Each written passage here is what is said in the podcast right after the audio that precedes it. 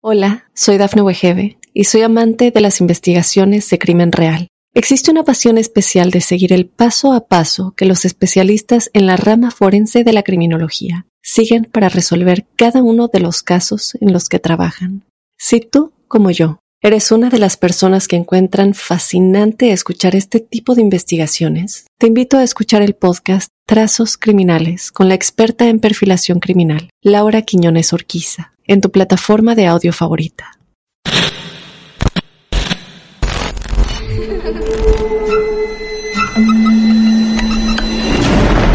Los seres vacíos nos observan. Hasta hoy se registran muchos reportes de actividad paranormal en él. Veo cosas que no puedo explicar. Hay alguien sentado en esa silla. Está aquí. Misterio está fundamentado en el silencio. Pero ya es hora de hablarlo entre todos. Esto es... Hay alguien en la casa.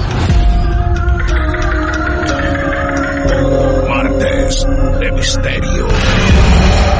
Es divertido asustarse a veces, ¿no?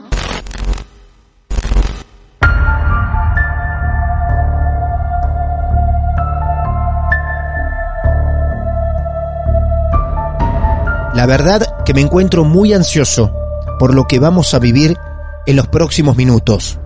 Tenemos un plan excepcional. Esto de intentar escuchar tres historias reales de misterio en un mismo episodio, una historia tras otra, sin parar. Esperemos lograrlo porque tenemos tres protagonistas ubicados en tres puntos del país y del mundo, todo en un mismo episodio de Martes de Misterio mi nombre es Martín Echevarría y los invito a esta selección de tres historias antes de dormir. ¿Alguna vez alguien de ustedes vivió una realidad paralela? ¿Creyeron estar viviendo en el mundo real cuando de golpe su cuerpo no estaba presente entre los mortales? De eso se trata la primera historia que vamos a ir a buscar hasta Punta Alta. Allí nos está esperando Roxana para sorprendernos con su caso real. Buenas noches, ¿cómo te va Roxana? Hola Martín, muy bien. Un placer saludarte, bienvenida. ¿Cuántos años tenés? 29.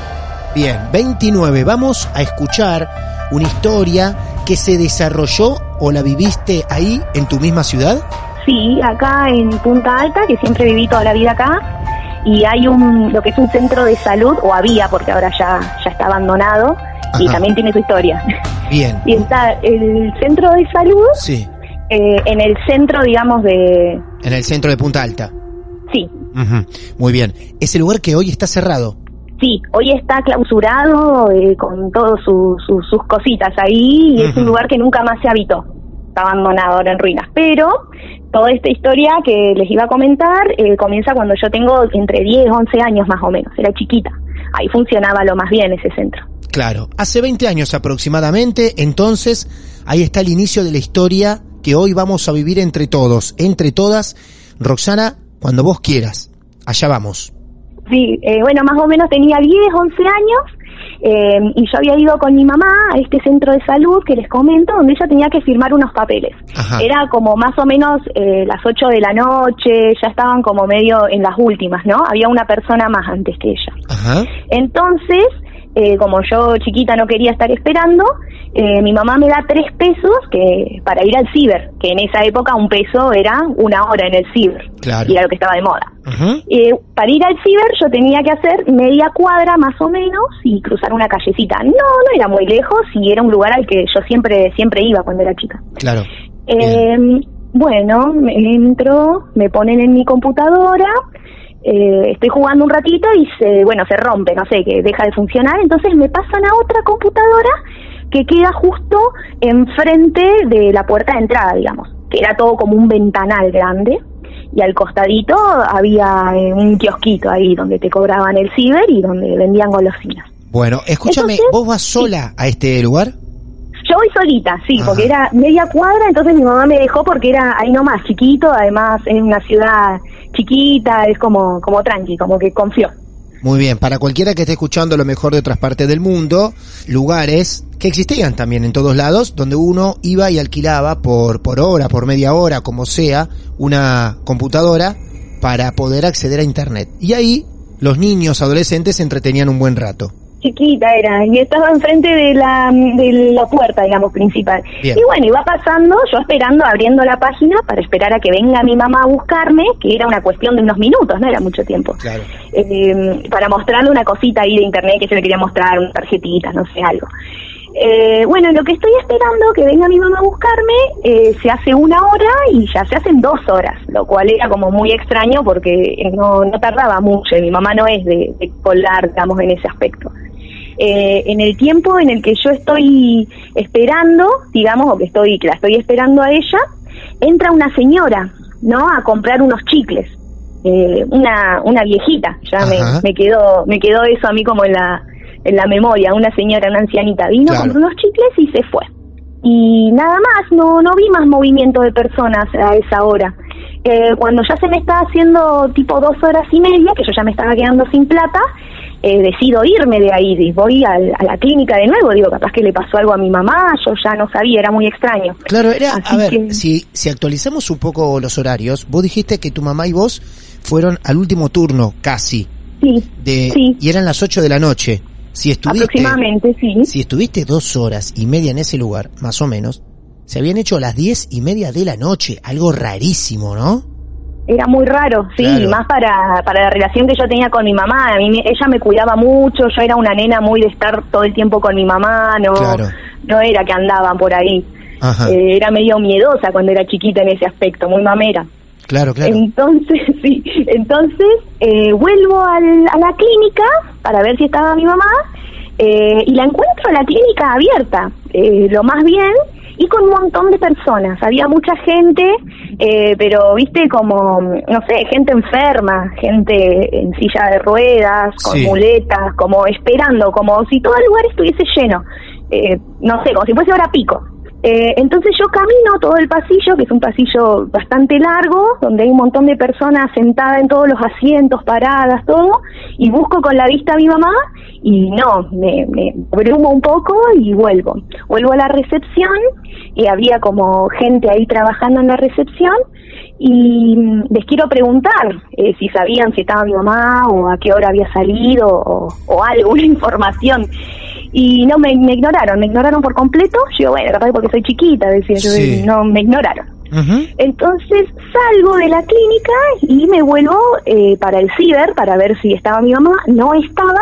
Entonces, con los últimos 50 o 25 centavos que tenía, eh, me voy a una roticería que está ahí pegada al, al ciber eh, y uso un teléfono público y llamo a mi mamá que tenía celular. y me da el celular apagado.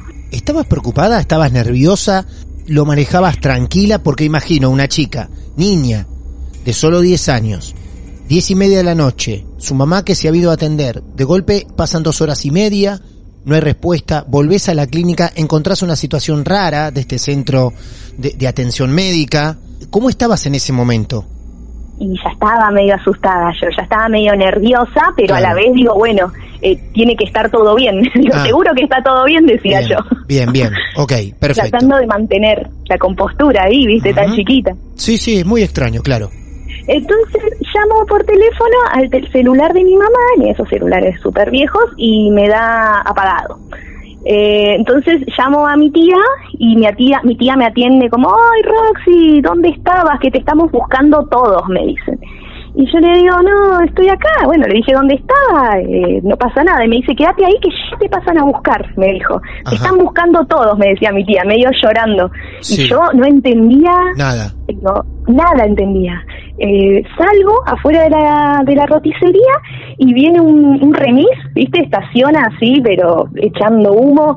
Y del remis sale mi mamá llorando, ¿viste? Y eso que mi mamá no es muy expresiva, no es de esa, no es muy amorosa, así muy expresiva, ¿viste? Pero acá se quebró. Sí. Llorando, abrazándome, todo. Y yo no pensé que me estaban haciendo una joda, básicamente, ¿no? Nunca caí. Ajá. Y mi mamá me dice, ¿dónde estabas? ¿Dónde estabas? Y yo le digo, estaba acá en el ciber, le digo, fui a la, recién fui a la clínica, eh, había una banda de gente y no te encontré, le dije. Y no me dice imposible porque cuando yo me fui, eh, fui la última, dice que, que salí de la clínica, o sea, el chico estaba esperando que yo salga para cerrar, me dice. Y yo digo, no, no puede ser porque en serio recién había un montón de gente. Entonces dimos la vuelta con el remis, pasamos por enfrente de la clínica y sí, efectivamente estaba cerrada y cuando la vi cerrada, pero se me, viste, como que sentí la sangre helada corriéndome por, por, por todos lados. Era como, mm, ¿qué pasó? Digo, ¿qué pasó? Si yo recién estuve acá y había un montón de gente, no puede estar cerrado esto, digo. Claro. Imposible. Entonces después de ahí me dice, vamos a la comisaría a levantar la denuncia, me dice. Yo cada vez entendía menos. No. Vamos a la, vamos a la comisaría, mi mamá baja a levantar la denuncia y en eso me como un reto del, del remisero, no sabes cómo me retó como si fuese la hija, que no sé dónde estabas, cómo le vas a hacer eso a tu mamá, cómo vas a desaparecer así. Yo no entendía nada, nunca entendí nada. Nada, porque yo estaba adentro de ese lugar. Bueno, después viene la versión, después cuando se calma un poco todo, porque era como mucho para mí. Era terrible. Yo, yo la verdad, o sea, todos en este momento, creo yo, estamos en tu lugar. Diciendo, pero ¿qué pasó? Estuve sentada dos horas y media en una computadora, me levanto, salgo de ahí, camino media cuadra, voy a este centro de salud, me encuentro con todo ese panorama y llamo, lo primero que hago, llamo a mamá, que encima tenía el celular apagado. Tu versión es impecable. Como hija, hiciste lo que tenías que hacer. Qué locura todo esto en tan poco tiempo que te pase.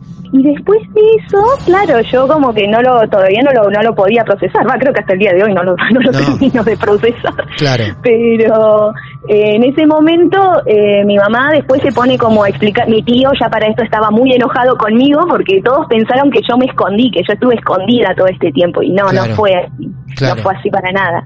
Eh, la versión, digamos, de, del otro lado, de las otras personas, era que mi mamá terminó el turno digamos, la atendieron a ella, cerraron la clínica, ella se va ahí esa media cuadra eh, al ciber a buscarme y yo no estaba.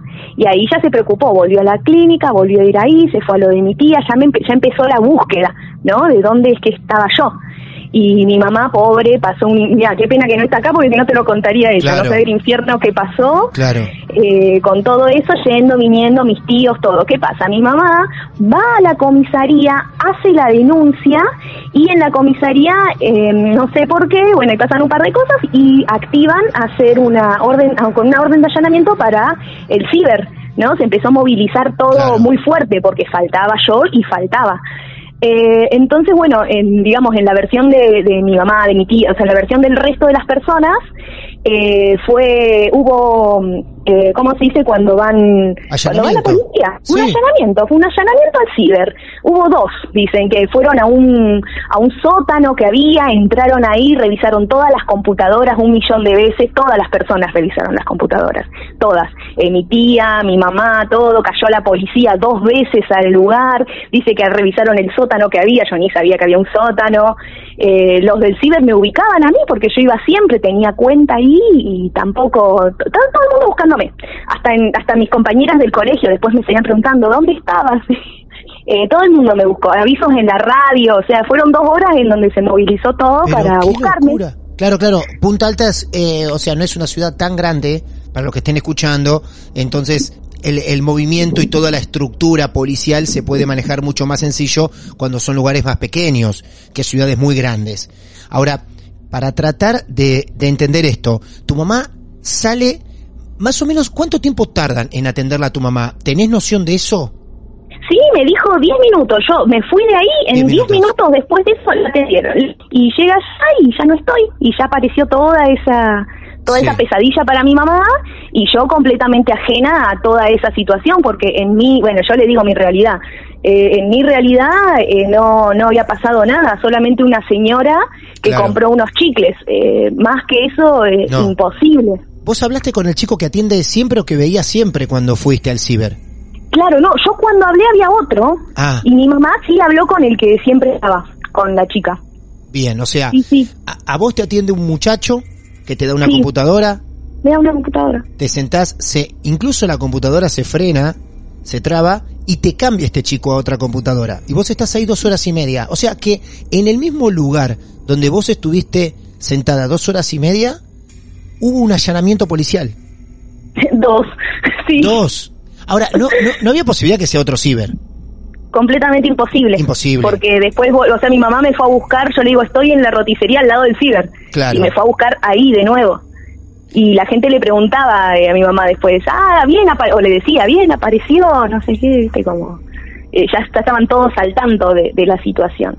Estoy totalmente tan desorientado o más que vos en ese momento, porque se producen dos hechos increíbles. Primero vos, en el ciber, donde tu mamá te va a buscar, vos estabas ahí y ella no te ve, va la policía y vos estabas ahí en tu realidad y todo el mundo te buscaba en ese lugar. Y después vos cuando salís y te vas al centro este de salud donde ves un montón de gente. Esa parte fue porque claro, yo al resto no le podía como explicar eh, mi situación. Es mucho más creíble que yo me haya hecho la loca y me haya escondido en algún lado eh, que todo lo que a mí me sucedió. O sea, si a mí no me hubiese sucedido, a mí, a mí, eh, yo no te lo creo todo esto. Pero sí, sí, sí, cuando fui, las personas, la cantidad de personas que había y, que no me ignoraron, y todo, me acuerdo, las luces, todo, o sea, fue como un impacto sensorial que me lo, me lo acuerdo. Claro. Eh, y después verlo, verla, verla apagada, a los 10 minutos de eso, verla apagada, todo apagado en el centro, digamos, todo cerrado, eh, ahí me cayó mucha, mucha la ficha. Algo, algo pasó acá. ¿Qué observaron de tu, de tu versión? Vos le dijiste a tu mamá, estoy acá, mamá, estuve acá, sentada, hace 10 eh, minutos. Y ella dice, no puede ser porque hace 10 minutos estuve parada acá, con la policía. ¿Ellos qué dicen de tu versión? Y mi, mi tío, por ejemplo, no me cree. Pobre, él se tuvo que recorrer todo toda la ciudad a pie, no sabes cómo estaba, fue a los hospitales, todo. Él no me cree directamente. Eh, y mi mamá sí me cree porque sabe cómo, cómo era yo, que yo no me voy a mover. Si le dije mamá que iba a estar acá, iba a estar ahí. Eh, mi mamá sí, ella me creyó desde el primer momento, por suerte, porque si no creo que me vuelvo loca, porque era mucho. Una realidad, Todos pensaban que mentía. Una, una realidad paralela tremenda. Esto es extraño no dejo de sorprenderme gracias a ustedes. Son maravillosos porque seguimos entrevistando, llevamos adelante todas las semanas, dos, tres, cuatro entrevistas y no puede ser que cada una tenga su costado tan especial. Esto es increíble. En el centro de, mm, de, salud, nadie interactuó con vos. Te ignoraron ahí me ignoraron. Igual algunos me veían, los que estaban como más al fondo, porque yo venía mirando tipo personas por personas para buscando a mi mamá, en realidad, buscando la cara de mi mamá entre tanta gente. Claro. Y, y, no, y sí, me veían algunos, pero nadie me, me habló y yo cuando quise hablar en la recepción, no, no, me reignoraron. Eh, como que estaban muy apurados ellos, estaban eh, ocupados. Eh, y claro, no tenía sentido ese, ese horario que, que haya ese movimiento. Eh, y en este lugar tampoco, fue extraño. Muy extraño. Qué locura hermosa. Sí, sí, después estuve viendo eh, qué, qué, onda con los viajes interdimensionales y todas esas cosas, porque esto, como te lo, se lo estoy contando a ustedes, eh, a mí me da muchísima vergüenza a mi, a mi entorno, no, no lo cuento en general, porque dicen, esta está re loca, me van a decir, no tengo una explicación para eso. Claro, claro. Lo que va a ocurrir es que cuando alguien escuche esta historia, va a decir, uy, a mí me pasó algo parecido. Y ahí donde se retroalimenta este mundo esotérico en el cual estamos metidos hace un tiempo y siguen contando y tienen ganas de contar y le damos confianza para hacerlo. Nos metiste en una locura tuya preciosa. No lo esperamos y me encanta tener condimentos tan diferentes, sorprendernos, que nos sorprendan ustedes con estas cosas. Y ahí quedó la historia, entonces, tu mamá su realidad, vos la tuya, lo bueno que volviste de algún lugar, Mirá si no volvías nunca más. Esa realidad. ¿Cuántas veces lo pensé a eso? Claro. Qué increíble. Sí, sí, sí, sí, sí. Tu realidad volvió a partir de un llamado telefónico. La roticería fue tu vuelta a este mundo. Exacto, exactamente fue así. Algo hubo ahí que me conectó, o, o, como sea, no, sinceramente no sé cómo funcionan todas estas cosas, pero algo pasó ahí. sí, sí, sí. Roxana, eh, la verdad que fantástico, fantástico. Gracias por, por compartir esto y por elegirnos y confiar en nosotros que te íbamos a escuchar. Mucha gente debe estar sorprendida después de esto, así que muchas gracias.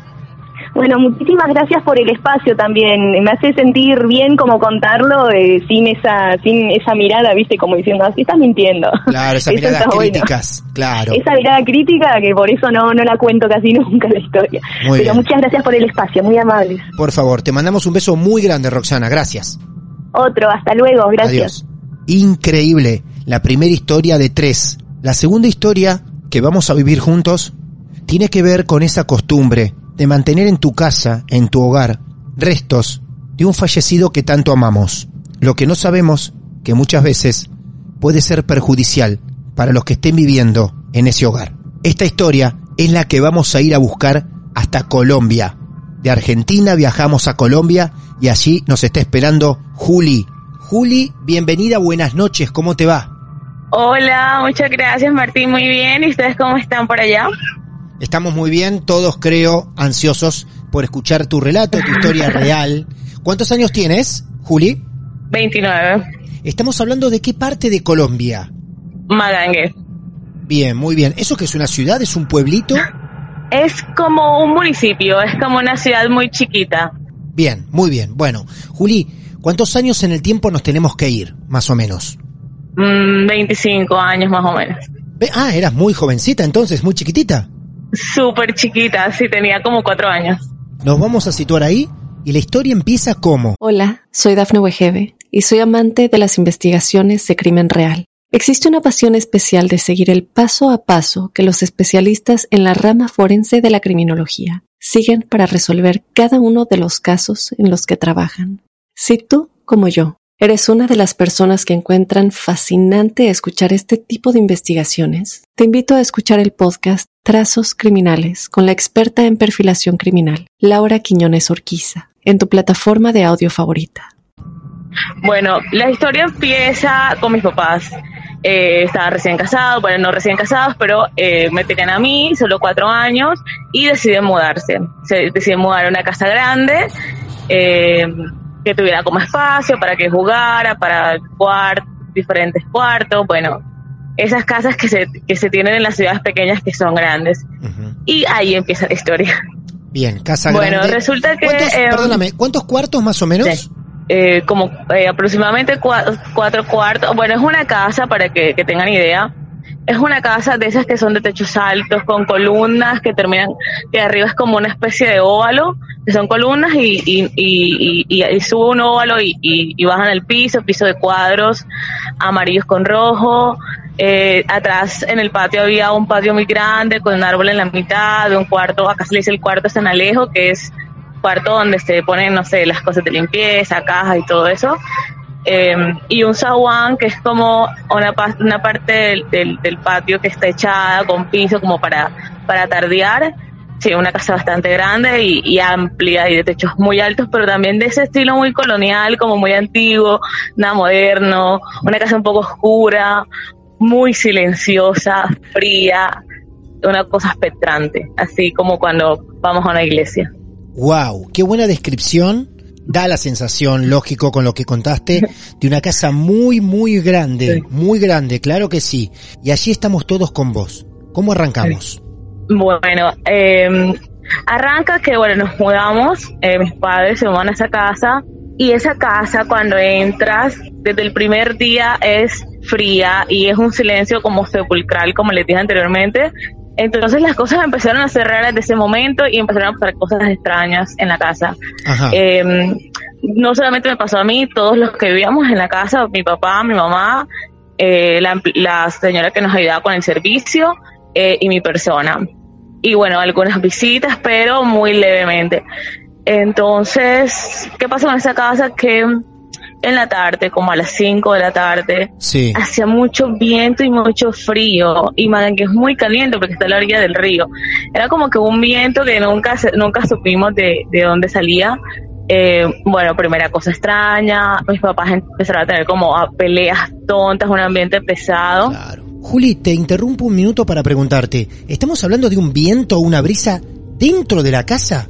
No en el patio, o sea, es que generalmente en la tarde eh, pues íbamos al, al, patio, pues nos sentábamos en el patio porque en el patio hacía fresco. El patio, como les decía, tiene una medio, media parte de un patio techado como para estar, ¿no? Con su techo, con su piso y el resto del patio era al aire libre. Entonces nos sentábamos ahí a ver televisión, a hablar, a jugar después de, de la comida y no sé, siempre había, no era un viento, era como un remolino de hojas que se formaba en el patio. Eh, que las, las hojas que caían en el del árbol, recién mi mamá me cuenta que nos mudamos, se hacía un remolino, o sea, se hizo un remolino en el patio que ella como que en ese momento no le prestó atención.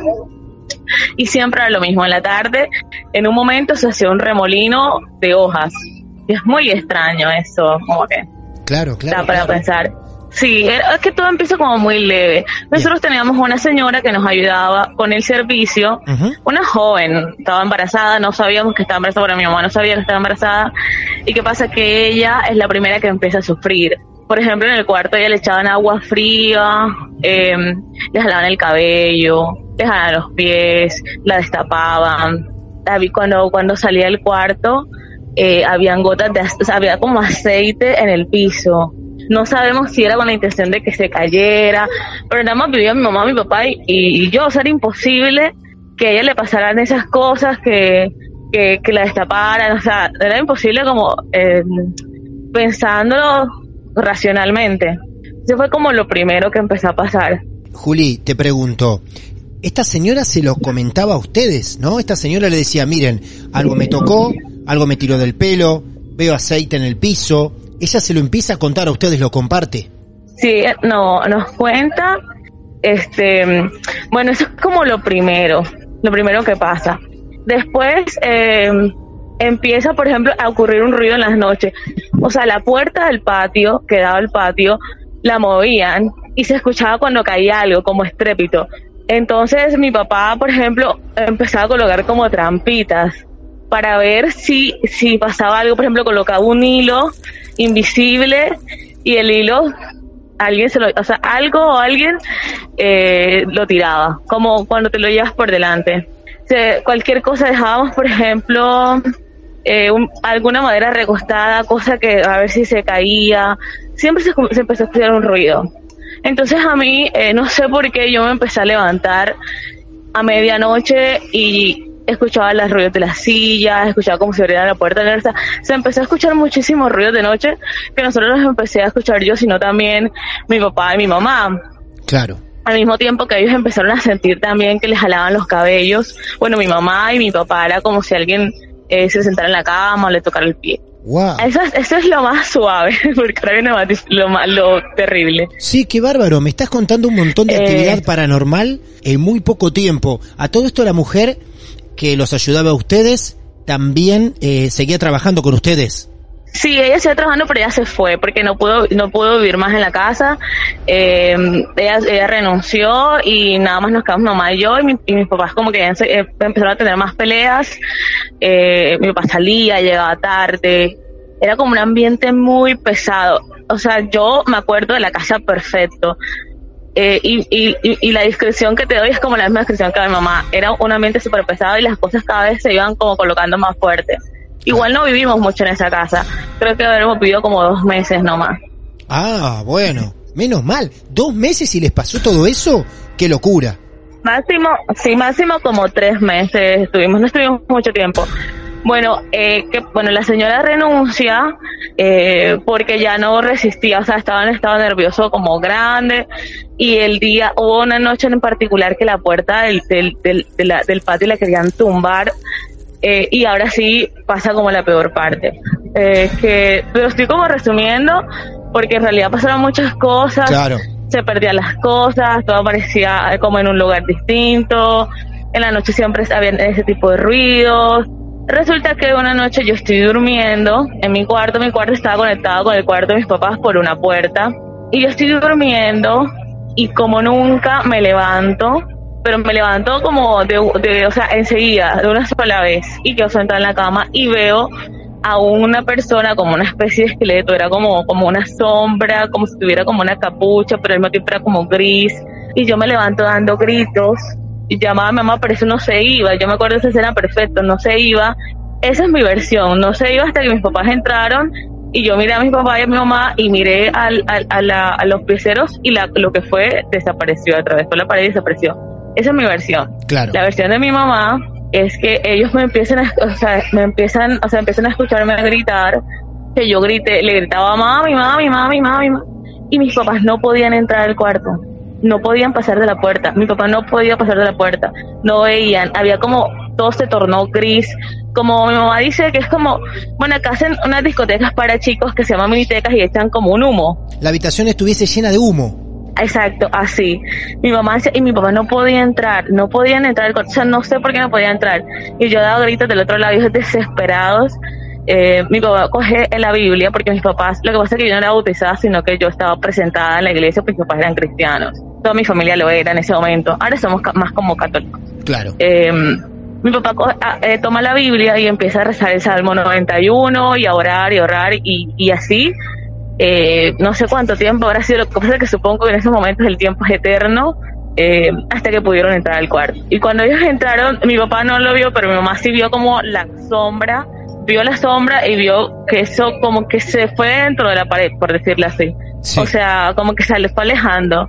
Yo sí lo vi clarísimo, yo lo vi como como es como en, las, como en las películas que ves como una, algo gris que se ve dentro de una sombra, como algo muerto. Me acuerdo, o sea, fue, pero es que no se fue, Martín, o sea, estuvo ahí, no sé, 20 segundos el tiempo que mis papás tardaron en entrar, en, en, en, salir de eso, que mi papá no podía acercarse a la puerta, se iba para la puerta y como que, como que retrocedía. Estuvo ahí conmigo. Bueno, ahora viene como que la razón de por qué todo pasa, porque nosotros supimos qué pasó. Ah, Resulta bien. que después de eso, mi papá empezó a preguntarle a los vecinos, ay, miren, ustedes saben algo, es que en la casa pasan, están eh, pasando cosas raras, ah, hubo, tuvimos un suceso anoche. Y ahí es cuando los vecinos le dicen a mi papá, es que usted no sabe, pero en esa casa hay una señora enterrada en el patio. No, no puede ser. No puede ser. En esa casa hay una señora enterrada en el patio. Así, tal cual. Eso lo sabían todos los vecinos, pero ustedes no. No, no teníamos ni idea. El, el dueño de la casa cuando nos rentó la casa nunca nos dijo eso. Y entonces ellos dicen, o no, bueno, le dijeron a mi papá que en esa casa nadie vivía más. Todo el mundo se iba, o sea, la gente duraba un mes y se iba, porque esa señora nunca dejaba que nadie viviera su casa porque es la esposa del señor, del, un señor bastante edad que nos rentó la casa. Cuando ella falleció, él era pastor y la enterró en el patio. Yo tengo una pregunta. A ver, ¿no es legal tener una persona enterrada en tu casa? ¿Cómo se lo permiten? ¿Nadie a lo mejor fue a investigar o no dieron lugar a denuncias o algo por el estilo? No, porque pues es que estamos hablando hace 25 años en el tiempo, no es una ciudad, es una es como un pueblo, por decirlo así. Ella murió de muerte natural, la velan, en, o sea, no es como, o sea, la velaron en, en, su casa, supongo, como era la tradición, eran pastores, supongo que no hubo tanto lío por el tema de cuando lo entierran. De hecho, si lo creemos, la puedes tener unas cenizas ahí también, o sea, siento que eh, de pronto ahora nosotros como que nos, nos aterramos, pero es como que el Señor no quiso separarse de su esposa y lo hizo así, creo que eh, por las circunstancias pues no, no tuvo ningún problema. Y bueno, sí, entonces esa fue como la razón de por qué pasaba todo. Y bueno, nada, de ahí mi mamá nos fuimos para la casa de mi abuela, como que ya no vivimos más aquí, nos mudamos, nos fuimos de ahí, después eh, eh, hablamos con el señor, bueno, mi papá habló con el señor, el señor le dijo, sí, es verdad, y no les había dicho, porque les digo, pues no se mudan, venga, pero yo la casa, yo voy, hago una limpieza, él fue, hizo una limpieza y las cosas se calmaron, pero en eso de que se calmaron, mi mamá recogió las cosas eh, y pasábamos como el día en la casa y dormíamos en la casa de mi abuela, mientras que ya conseguimos una casa donde mudarnos, porque mi mamá le daba terror de que el siguiente ataque fuera a ser peor. ¿Ustedes desde que los vecinos le cuentan lo que les cuentan, pasaban el día en la casa, pero se iban a dormir a los de tu abuela. Sí. Wow. Eh, bueno, resulta que eh, esa, eh, el señor tenía como 80 años, entonces su esposa habrá fallecido, no sé, 76. Entonces vivieron toda una vida, no, no la quiso, no la quiso enterrar pues en otro lugar, sino en su casa. Em, y, no nos cuenta. Y ya cuando nosotros lo confrontamos, bueno, mis padres lo confrontan porque ya los vecinos les habían dicho, él acepta que sí, porque ya no, o sea, creo que no tenía forma de, negarlo. Y va y hace como una oración porque el señor era cristiano, era como pastor de iglesias, algo así. Eh, y hace como una limpieza, como un ritual, como para que se calme, pero realmente nosotros no demoramos más tiempo allí. Aparte porque yo, yo quedé sufriendo de unas pesadillas horribles durante muchos años. Es más, yo no dormía con la cabeza en la cabecera, sino con la cabeza en los pieceros de la cama, porque me daba terror levantarme y ver a alguien en los pieceros. Ah. Entonces, era como... Qué maravilloso. Y dormías al revés de la cama. Qué loco. Yo creo que ya cuando me fui a la universidad, que me fui a estudiar, yo tuve pesadillas hasta los 16 años porque durante mucho tiempo vi muchas cosas, justo mis papás también, eh, pero eran unas pesadillas horribles y después lo fui como manejando con el tiempo, pero los siguientes años después de eso nunca más volví a dormir normal, siempre dormía con la cabeza en los pies de la cama. La verdad que no lo puedo acreditar, que por años te haya quedado esa costumbre de dormir con la cabeza hacia los pies de la cama. Al revés, ¿hoy lo seguís haciendo todavía? No, no, ya no, ya duermo normal, pero sí sufrí mucho de pesadillas, me levantaba dando gritos, a veces me pasaba para la cama de mi hermano, me pasaba para la cama de mi, abuela porque mis pesadillas eran muy vividas. Claro. Bueno, ah, para, y para terminarte de contar de la casa, la casa al final eh, la tuvieron que convertir en una iglesia porque nadie más puede vivir ahí. Hoy es una iglesia, me muero. No sé si todavía es una iglesia, podría, mm, porque no pregunté, pero después de que nosotros nos mudamos, esa casa por muchos años fue una iglesia cristiana, porque ya no se podía vivir, nadie, nadie más pudo, o sea, como vivir en, esa casa. Debe ser, de todas las historias que nos contaron, la familia que más rápido se va de una casa, porque algunos se estiran, aguantan, pero tres meses nada más, y huir de ahí, terrible es que de entrada era terrible, de entrada era horrible la casa, o sea, horrible no eh, como es físicamente, sino la sensación que se tenía en la casa. No, se vivió muchas cosas ahí. Para mí es un recuerdo, pero mi mamá vivió más cosas. Eh, el miedo, la, señora del servicio se fue. Sí. Eh, todo lo que nos contaron al principio pensábamos que no era cierto, pero a medida que las cosas fueron avanzando, pues obviamente todo quedó como confirmado y no sé si era, yo no sé por qué era tan agresiva eh, la presencia que había ahí, pero era muy agresiva. Supongo que porque era su, o sea, supongo que porque era su casa. Claro, y sin olvidar lo que decías hace un rato, ¿no? En el inicio de la historia, ese remolino con hojas que se generaba en el patio, donde después ustedes se enteran que estaban los restos de esta mujer descansando. Sí, es súper chequeante. Bueno, Juli, la verdad que es asombroso lo que nos acabas de, contar. Te agradecemos a vos y a tu familia que te haya permitido también contar esta historia y expandirla a distintas partes del mundo. Asombrosa como todas. Cada una quizá tiene algo particular, pero esta casa que termina siendo una iglesia. ¡Wow! Fascinante. Juli, muchas gracias por confiar en nosotros y por sentarte a charlar un ratito, ¿sabes? No, gracias a ti, Martín, por el espacio. Siempre los escucho, ya me los escuché todos los podcasts varias veces, me encanta un montón y, y nada, bueno, me, me, dio como esa ganas de contarlo eh, y bueno, espero que les haya gustado la historia. Te mando un beso muy grande a vos, a todo Colombia por allá y a tu familia. Bueno, muchas gracias Martín. Un abrazo para todos. Hasta luego. Adiós, hasta luego. Muchas gracias. Adiós.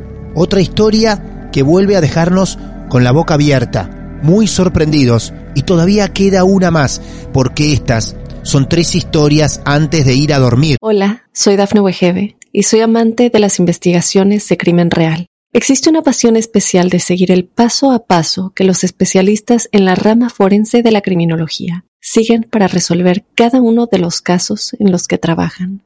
Si tú, como yo, ¿Eres una de las personas que encuentran fascinante escuchar este tipo de investigaciones? Te invito a escuchar el podcast Trazos Criminales con la experta en perfilación criminal, Laura Quiñones Orquiza, en tu plataforma de audio favorita. Tres historias que te van a dejar pensando. Y si las dos anteriores te sorprendieron, prepárate, porque la historia de Christian nos va a hacer sentir muy incómodos con un extraño animal. En Capital Federal, Cava, Buenos Aires, Argentina, Cristian ya está dispuesto a completar esta trilogía de historias de misterio. Cristian, buenas noches Cristian, bienvenido. ¿Cómo te va?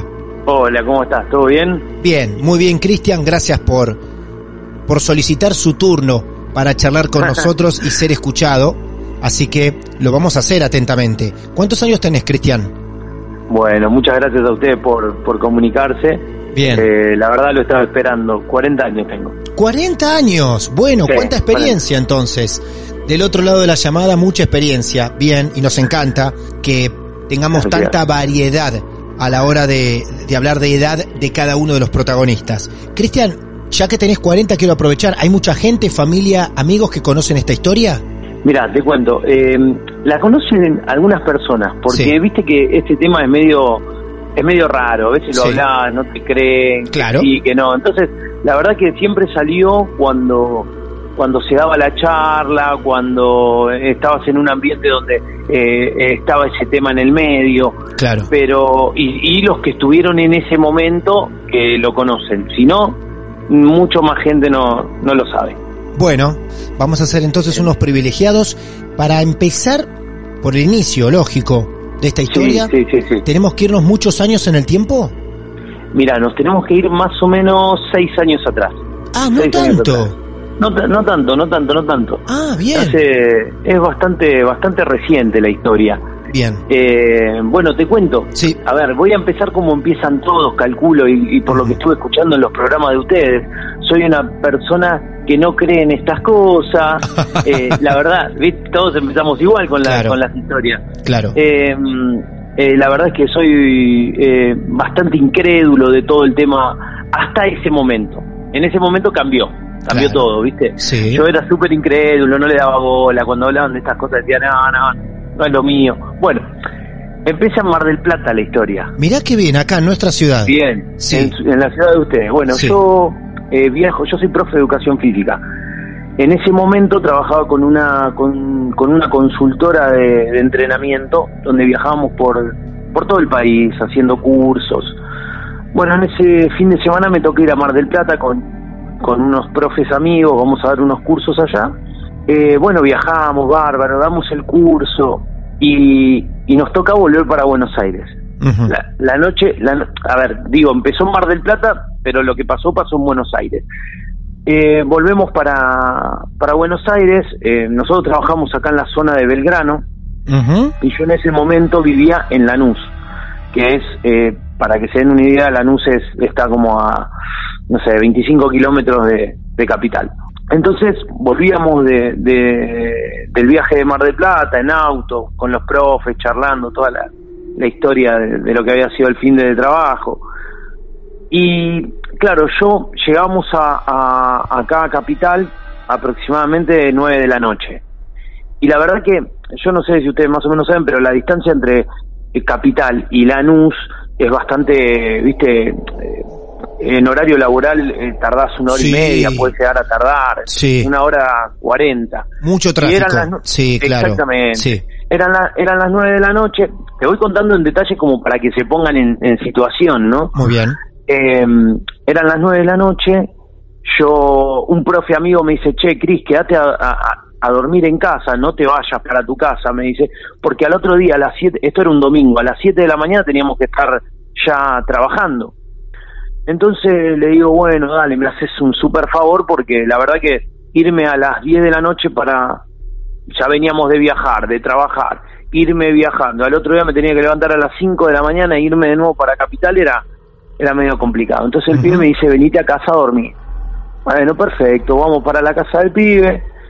Yo nunca había ido a la casa de él, jamás. Era la primera vez que, que, que iba a su casa. Llegamos, bueno, comemos ahí algo porque veníamos como medio con, con hambre, tomamos algo tranqui, nada, nada alcohol porque no tomo alcohol, soy profe, no, no tomo nada de alcohol, así que esto no puede ser una, una alucinación Claro, claro. de nada. Somos súper sanos, ¿viste? Tomamos una coca con unos, unos sándwiches, comimos algo y, y llegó el momento de irse a dormir, ¿viste? Entonces se agarran y, y esto, lo que yo te voy a contar es tal cual lo que pasó esa noche. ¿Él vivía Porque- solo? Él vivía solo, Ah. él vivía solo, era separado Sí. y tenía una habitación con la hija, que era la Ah. habitación de la hija. Entonces, eh, mi amigo me dice, che, Cris, voy a hacer un, voy a, voy a, voy a darle de comer al perro, me dice, y mientras venite que, que te muestro el, la habitación de la hija, y me dice, y acomoda tus cosas y ya, ya si querés prepárate para dormir.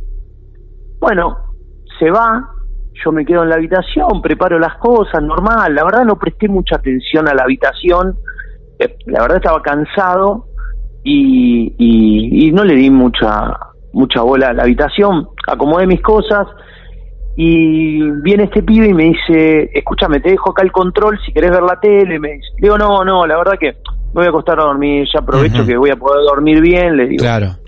bueno, listo, Cris, hasta mañana, mañana hablamos, chau, chau, chau, se fue. Bueno, ¿qué hace, viste? Eh, Yo me tiro en la cama, me pongo boca abajo, boca abajo, y agarro el celular y me lo pongo enfrente de la cara, el celular, ¿se entiende, Sí. no? Y me pongo con el celular. En ese momento yo tenía una novia, me pongo a responderle los mensajes, le digo, ya estoy acá, me quedo a dormir acá, qué sé yo.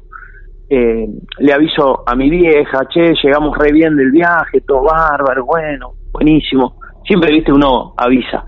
Y en ese momento, cuando estoy contestando los mensajes, y acá hago un stop, porque esta, acá viene la parte donde todo el mundo te pregunta, che, pero no estarías dormido. claro. No, claro, ¿viste? Ah. Así que esta, esta es la parte donde yo la freno. Muy bien. Y digo, yo no estaba dormido, yo no, yo no tenía sueño ni siquiera, porque me acuerdo que venía tan enroscado con todo el tema del laburo que, viste que venís como a veces enroscado y no tenés ni siquiera sueño. Entonces yo agarro y escucho que se abre la puerta de la habitación. Ajá. Se abre la puerta, escucho, pero no te voy a escuchar, no te voy a decir que escuché el, el chillido de, No. de las bisagras, no. Escuché que se abrió la puerta, ¿viste? Cuando se abre una puerta. Y le digo, Ale, sos vos, y no me responde nadie. Y ahí empiezo a escuchar literal las patas de un perro que entran a la pieza. Mira, te lo estoy contando y me agarra piel de Guau. gallina. Mira vos. Entra el Sí. perro a la habitación. Yo automáticamente pienso cuando Ale me dijo, me voy a darle de comer al perro y vengo. Se metió el perro. Se metió el perro en la habitación. La Ahora, habitación, ¿cuál era el problema? la habitación estaba a oscuras. Oscuras y yo apago el celular. ¿Por qué apago el celular? Porque vos me vas a decir, con el celular lo ves. Pero yo apago el celular porque yo no conocía al perro y mi miedo fue que el perro yo no sabía si era un pequinés, si era un gran danés o era un bulldog. Sí. Yo no sabía qué perro era porque Claro. yo no conocía la casa de Ale. Sí. Entonces apago el celular por el miedo de que el perro me vea claro. y me quedo quieto. Y se abalance Digo, bueno, o se haga va ir. algo. Claro. Exactamente. Entonces Claro. digo, se va a ir el perro. Va a ver que no hay nada y se va. En el momento que digo eso, empiezo a sentir que el perro me camina por alrededor de la, de la cama. Uy, Chicos, Dios. ustedes no se imaginan cómo yo sentía ese perro. Se me pone al costado de la cabeza y sentí el olfato del perro. Pero el olfato fue algo, mirá lo que te voy a decir. Sí. ¿Viste esa sensación como de humedad en el aire? Sí. Ese- esa sensación de humedad había. Ajá. me pasa por adelante de la cabeza, como imagínate, como que el perro hizo un círculo de 180 grados, mejor dicho, de 360 grados a la Sí. cama. O sea, la cama tenía la posibilidad de caminar todo alrededor. Ahí como está. estaba. La cama no tenía esa posibilidad, pero yo, al no saber cómo era la pieza, ya te digo, yo entré, me acomodé mis cosas, Claro, claro, yo no claro. sabía si, yo no recordaba en ese momento si la cama estaba Sí. separada, ¿viste? Era todo un momento de confusión esa. Claro, entiendo. siento, y ahí viene la parte donde siento que el perro me pasa por abajo de la cama y literalmente, literalmente siento que se me levanta el colchón. Pero literalmente, ¿eh? esta parte es mortal porque siento como se me levanta el colchón. Y automáticamente cuando pasa del otro lado, las patas arriba de la cama. Ah, por Cuando- Dios. Cuando se subieron las patas arriba de la cama, yo te juro que mi miedo no era porque era un fantasma, yo tenía miedo que me muerda el perro. No, claro, por eso, ¿Entendés? hasta ahí, hasta ahí, te Sí. estabas dejando llevar por el nerviosismo de un perro, de un Total. perro real, Aparte, Total. entiendo tu sensación y seguramente así lo debe estar interpretando quien esté escuchando, porque tu preocupación por ese perro era tal, primero, porque apagaste el celular, pero después Total. perdiste la noción que ciertos movimientos alrededor de la cama no podían ocurrir. Está, claro, cual, porque no era, no era mi habitación. Claro, Yo, no- claro. yo te, yo te, yo te llevo a una habitación, te digo, eh, hola, entra acá. Y a los 10 minutos te apago la luz, todo, y vos Sí, te sí. puedo asegurar que no vas a saber ni dónde estaba eh, puesta la silla, porque no, no es tu lugar. aparte estabas muy, muy pendiente de ese perro, supuesto perro, porque si la cama estaba contra una pared, se podía meter por debajo de la cama, pero por el otro lado no podía salir para subirse. Exactamente, Claro. exactamente, Claro, exactamente. claro. Sí, sí, sí. Y automáticamente había una alerta mía en la cabeza que no me paraba de, de, de, de sonar, que era, ¿viste el típico que te dicen cuando sos chico? Eh, si vos le demostrás miedo, eh, el perro te muerde, ¿viste? Porque olfatean la adrenalina. Yo tenía todo eso en la cabeza y yo decía, tengo que estar quieto y no demostrar miedo porque este me muerde. Y aparte, la verdad es que si yo tenía la... eh, eh, ella era como que era un, un, un perro grande por los movimientos que hacía. Eso te iba a O sea, un preguntar. ¿qué no se- era. ¿Qué sensación te daba de perro grande? De perro grande. De perro grande. Imagínate, un perro que me pasa por abajo de la cama y yo siento como No. me, me, me, abulta el colchón. Colchón, un perro claro. no era. ¿Vos estabas boca Bueno. abajo todavía? Yo estaba, yo seguía boca abajo, no Boca me abajo. movía, no me movía. Y después hay algo que, que, que era tremendo, que era, que acá es lo que yo le cuento siempre a todo el mundo cuando me pregunta, es que yo todo el tiempo decía, y no estoy dormido, esto me está pasando y no estoy dormido. Sí, sí. ¿Entendés? Sí, por supuesto. porque era la- una claridad tan fuerte. Entonces, en ese momento, cuando el perro apoya las, las patas, escucho que se me va por atrás de la cama, por mis pies, y desaparecen los ruidos de la pieza. Desaparece todo. En ese momento, hago un salto, pero te juro que fue un salto. Por favor. Yo ganaba, ga- pero no sé, ganaba atletismo por lejos ese día, el salto Sí, que pegué sí, sí. y terminé en la puerta, empujando la puerta para adentro. Esto dormido no lo haces ni loco, ¿me entendés? Porque ponele, si yo estoy dormido, es como yo a todo el mundo le digo, nunca me hubiera levantado de la cama. No, no. Y si soy sonámbulo, no sé, por, por cualquier otra cosa, eh, no sé, me paro, camino hasta la puerta. Yo pegué un salto y empujé la puerta con el hombro y, y empecé a buscar a manotear la luz porque no la no sabía dónde estaba la llave de la luz. Entonces entré, empiezo a manotear la luz, prendo, prendo la... ¿Y, y cuál es mi sorpresa? Que cuando empujo con, con el hombro la puerta, la puerta estaba cerrada. ¿Entendés? Claro, La puerta nunca fue abierta. claro. Y manoteo la, manoteo la llave de luz, buscándola, y estaba toda la pieza normal. Y ahí viene la parte tremenda. Abajo de la cama había otro colchón y la, y la cama estaba contra la pared. Claro, ahí es donde te das cuenta de eso. Y ahí empiezo a ver todo y digo, ¿qué pasó acá, loco? ¿Qué pasó acá? Y empiezo a gritar, Ale, Ale. Y Ale no me escuchaba, Ale nunca me escuchó porque se ve que el pie estaba más lejos de su habitación, que tampoco terminé de recordar, no, no recuerdo ahora cuánta distancia había entre las habitaciones. Ale nunca vino y ahí prendo la luz. eh, yo estaba temblando, pero a otro nivel. eh, prendo la luz, eh, me quedo, prendo la tele y agarré y, y ahí me, me quedé quieto y dije, bueno, eh, no, no duermo toda la noche. Ya está, me quedo despierto toda la noche. Acá esto de nuevo no me pasa ni loco. Y Qué bueno, me quedé. No, no, fue tremendo. Pero y no me te, quedé dio, no, te dio, no te dio despertar a tu amigo. Yo lo hubiera ido a despertar, decirle, loco, no sé lo Es que, que me acaba te- de pasar. No, pero después me paralicé porque yo te explico lo que me pasó. Sí. Cuando yo veo toda la situación, ahí me doy cuenta de que lo que me había pasado no era un perro. Y, y- y yo pensando en el perro era una situación normal. Y yo cuando me pego el salto, ya dejó de ser normal la situación. Y ahí me paralizo por el miedo. Era como que me cambió el miedo, ¿me entendés? Sí, sí. Primero era un miedo por el perro y después pasó a ser un miedo porque me había pasado algo eh, raro.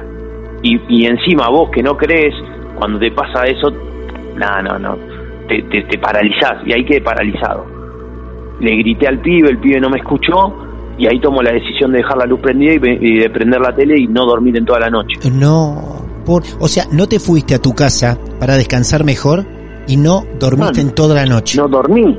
Yo tenía, yo al otro día daba clases en un en un centro de pilates.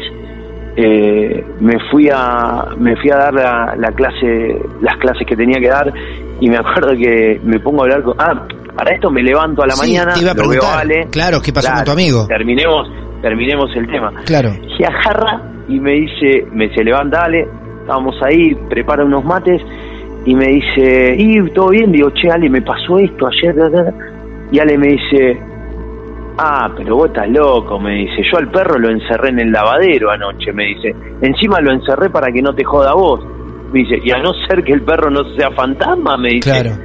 lo que me estás contando no lo puedo creer. Y ahí le pregunto, che, Ale, pero vos cuánto hace que vivís acá? Y Ale me dice, no, yo vivo acá hace, deben hacer 25 días que me mudé acá. Mm. Digo, loco, ¿y nunca te pasó nada? Me dice, no, no, la verdad nunca me pasó nada, me dice. Ahí, ahí bueno, me voy al gimnasio después a trabajar y, y le cuento a un profe, un profe me dice, no, bueno, y ahí empieza la, la del principio. Estarías dormido, estarías cansado. Sí. La verdad que, y ahí bueno, pero son esas historias que solamente el que las pasó te puede decir lo que realmente sintió, ¿me entendés? Y casualmente ahora vivo, en ese momento yo vivía en Lanús y ahora vivo de ese lugar a 6, 7 cuadras y de hecho voy a trabajar enfrente de ese lugar, tengo, tengo alumnos por ahí y es ese balcón que lo miro siempre, loco, siempre que paso miro ese balcón porque estoy esperando que, que alguien, que, que el perro me mire, ¿viste? Digo, algún día voy a mirar y va a estar el perro mirándome. Y, ¿El perro o lo que sea? O lo que sea. O lo que sea, porque vos le ponés que es un perro, porque él tenía un perro en la casa. Un día lo charlé con una mujer que estaba en ese tema, viste, en esas reuniones que sale el tema y, siempre hay algo que, hay una persona que sabe mucho. Y lo hablé con una chica que se, se dedicaba a esto de las, de las, como es, de las energías y todo sí. eso y ella me dio una teoría que para mí fue la más acertada de todas. A ver. Ella me dijo que hay determinadas personas o chicos que tienen eh, como una energía protectora, ¿viste? Y que en ese momento quizás al yo invadir, la, un extraño invadir la habitación de una nena chiquita, eh, porque la hija de, mi amigo era una nena chica, tendría en ese momento 6, 7 años, eh, esa energía protectora me, me evaluó, me, me tanteó a ver si yo era una persona buena. Mira vos. Y ella me dijo eso y me dijo que era muy normal que en las habitaciones de los chicos pasen estas cosas. Y más cuando los, los mayores extraños eh, la, la, invaden. Claro. Así que, pero fue muy muy loco porque a partir de ese día si yo creo que si no me hubiera pasado lo que pasó, jamás hubiera escuchado los programas de ustedes, ¿entendés? jamás. Claro. Y ahora los escuchás y te sentís identificado. Y me siento identificado porque a veces escucho las cosas, de claro. un par de veces acá con, con mi novia los escuchamos y, y bueno, a ver, eh, después de eso yo entendí que hay energías y que puede ser, la verdad no sé si, si no sé si son un, fantasma, ¿viste? Pero, pero sí creo que debe haber algunas energías que, que se mueven, que, que, están en el, en el, en el ambiente. Y bueno, esa, esa es un poco la, la historia mía que yo la siento tan real, eh, la sentí, la posta, se las estaba contando y más de una vez me, me agarró escalofríos porque fue tan real. Muy bien contada, te juro que estuvimos ahí. Estuve en esa habitación, ahí acostado, con la oscuridad presente, no es una historia que se extiende en los años, ni tampoco en muchos lugares, ni siquiera en una casa, en una habitación. Algo corto, pero muy intenso. Porque la parte de haberte sentido olfateado, vigilado por un animal que te pasa por abajo de la cama primero, que sentí su cuerpo como levanta el colchón, que después sentí su cuerpo arriba de tu cama, ese momento que duró unos segundos, para esta historia que duró varios minutos, fue impresionante te quiero contar un detalle más. Sí. Que a las personas que, que se los conté siempre, siempre que terminaba la, la historia, que espero que les haya pasado a ustedes también, ¿no? Sí. Siempre me decían, me imaginé este perro, me decían, ¿viste? Ah, mira. Y eso es muy loco, porque todo el mundo se imagina un perro distinto. Mira. ¿Entendés? Yo yo en ese momento me imaginaba, no sé, yo imaginaba un perro marrón, grandote, yo también. un perro de la calle. Yo hago algo muy peludo. Lo mío no fue tan perruno, ¿eh?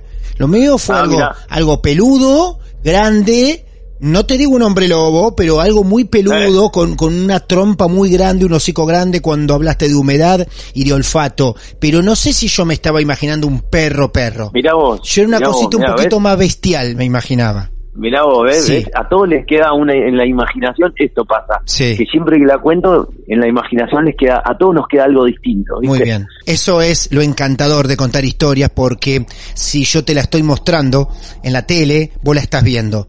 Pero si yo te la estoy contando en un podcast, en radio, donde sea, vos te lo estás imaginando y ahí cada uno se hace su propia historia, construye su propia película, sus propios monstruos también. Eh, Cristian, la verdad que fue fantástico lo que nos regalaste, de la forma que lo hiciste y la confianza para nosotros es vital. Así que gracias por todo esto. No, gracias a usted por comunicarse y, y bueno, nada, me encantó contarlo. Muy bien. Muy bien, ha sido un placer de verdad. Te mando un gran abrazo, Cristian. Un abrazo grande y que tengan un gran año. Adiós, hasta luego. Hasta luego. ¿Y ustedes? ¿Cómo imaginaron a ese animal? ¿Quieren escribirnos y contarnos? Para eso tenemos nuestras redes sociales, arroba martes de misterio, Instagram, en Twitter, en Facebook, así nos buscas, martes de misterio. Así llevamos recorridos tantos años junto a ustedes con sus historias reales. De eso nos alimentamos. Gracias por confiar en nosotros. Mi nombre es Martín Echevarría y espero que esta noche, cuando apaguen la luz, puedan dormirse pronto. Así estas historias que recién escucharon no rondan tanto tiempo sobre sus cabezas. Hasta el próximo encuentro.